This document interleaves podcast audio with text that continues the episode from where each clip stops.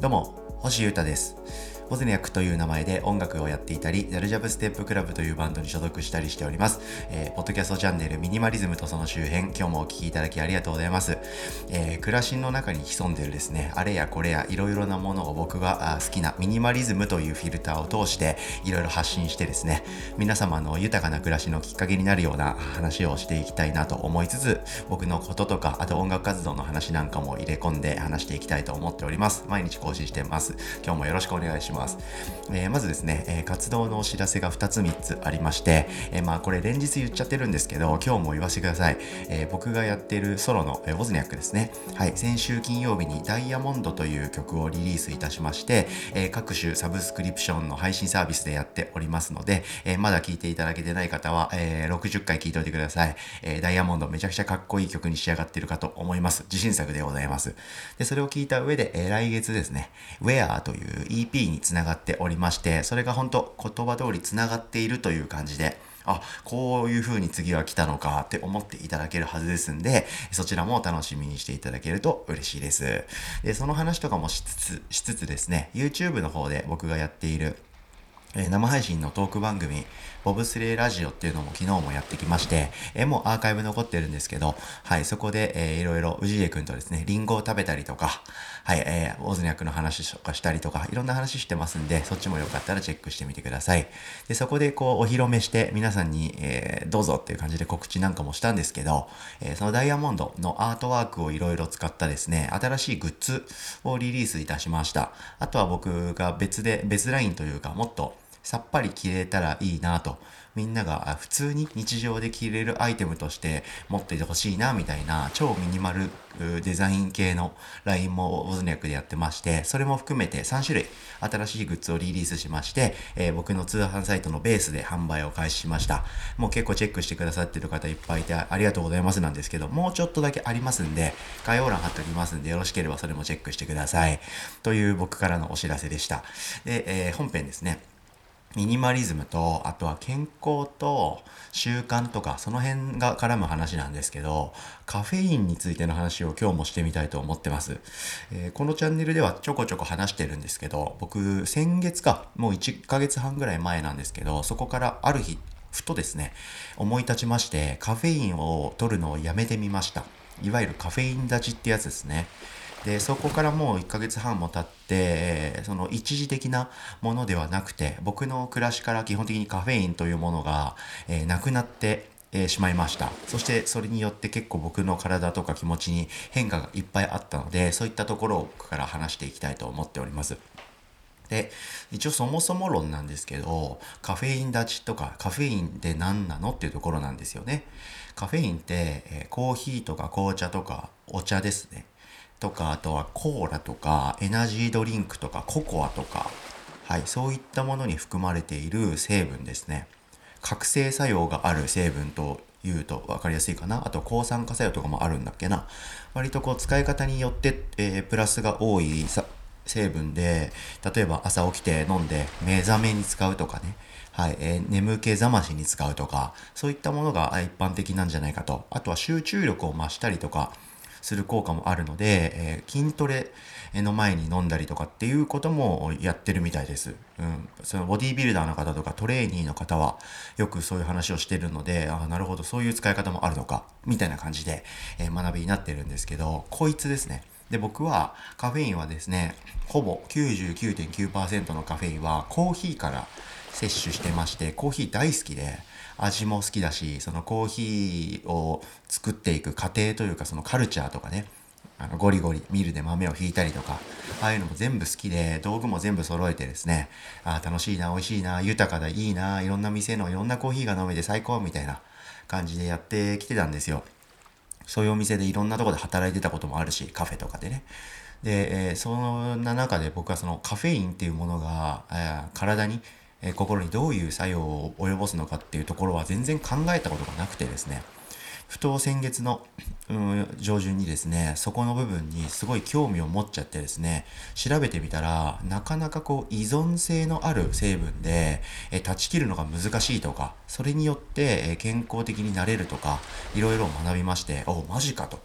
僕カフェインとかコーヒーのことをそういう性質のあるものって全く考えてなかったんですよ。普通に面白くて豊かで歴史のあるカルチャーで最高としか思ってなかったんですよ。だから僕好きだし、えー、毎日ずっとコーヒー飲みたくて最高っていうだけだったんですけど、まあそれがですね、僕のその趣味とか好みというよりは僕の体から出てくるもう依存によってコーヒーを飲ませてくれと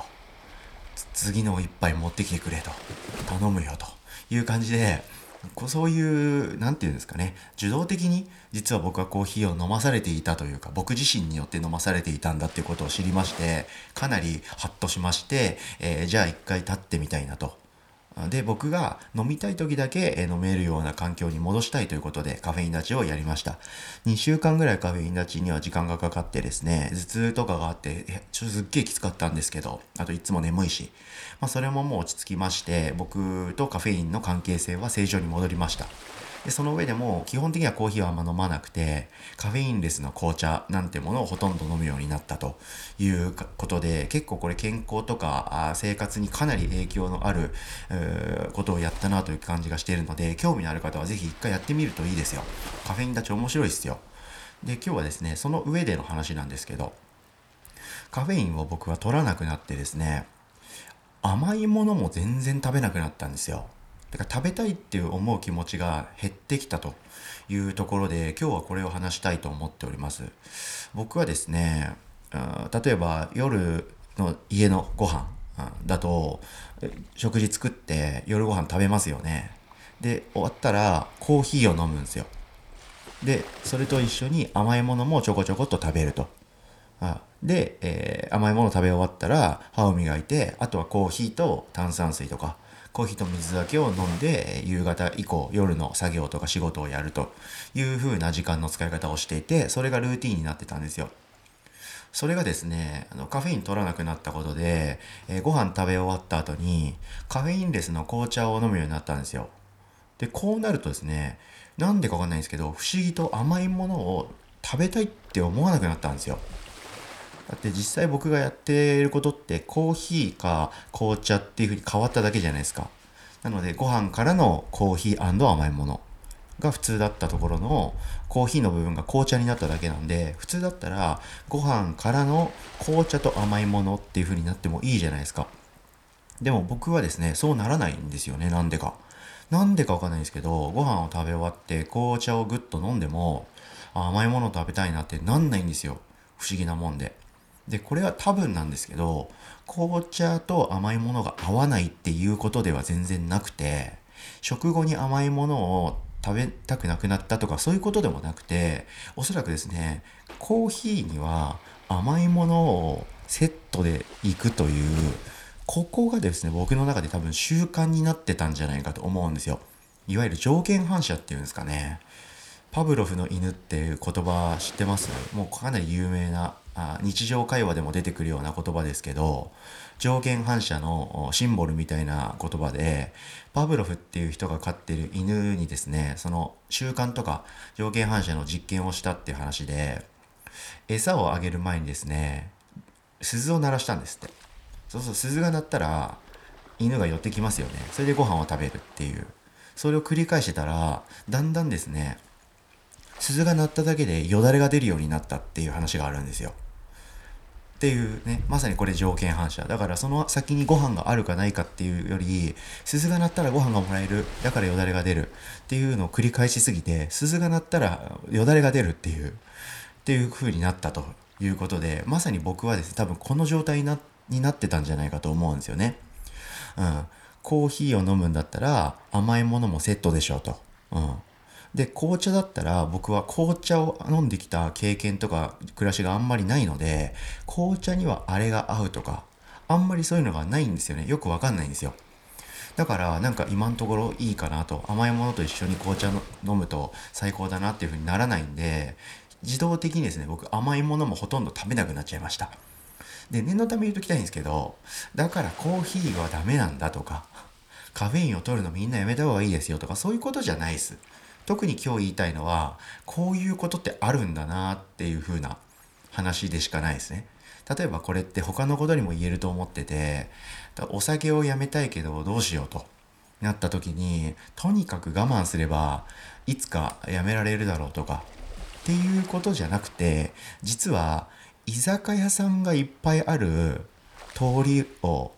通勤とか通学に使ってるから帰りにちょっと一杯飲んじゃおうかなとかっていう風になるのではないかと。いうことですね。で僕もその甘いものをあんまり食べない方がいいだろうなんてことは当然意識していて健康になりたいんでね、うん、でも甘いものといってもナチュラルなものだったらいいだろうとか和菓子だったらみたいな感じでですね。例えばチョコとかそういうクリーム系はもう買わないで芋けんぴとか。かりんとうとか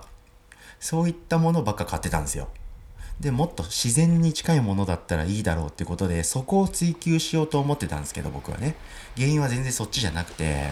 まさかの飲み物側であるコーヒーでした。僕の中ではね。なんでそのの受け手になるコーヒーを立ったことでなんか自然とですねじゃあ甘いものも食べたいなって思わなくなって結果的にすごい軽くなったというこういうことが起こりました。何にでもこれ言えると思っててまあ、なんていうの？ものが解決しない原因というかね。そういうのって実はこういうふうに別のところにあるのかもしれないというふうに気づいたんで何かこう解決したいこととかこれをどういうふうにもっとうまくやれるだろうって考える時にその物事だけではなくてもっといろんな角度からいろんなことを考えてやっていくといいかなって思ったというこういう不思議な発見をした話を今日はしてみました。で、まあ、カフェイン立ちっていうものとかそもそもカフェインがどういうものに含まれてるのかなんてほとんどの方、まあ、僕も含めて意識してこなかったと思うんですけどこれ意識を向けてみてですねちょっと動いてみると結構思ってもみなかった変化があると思います。面白いんで、またこういう話は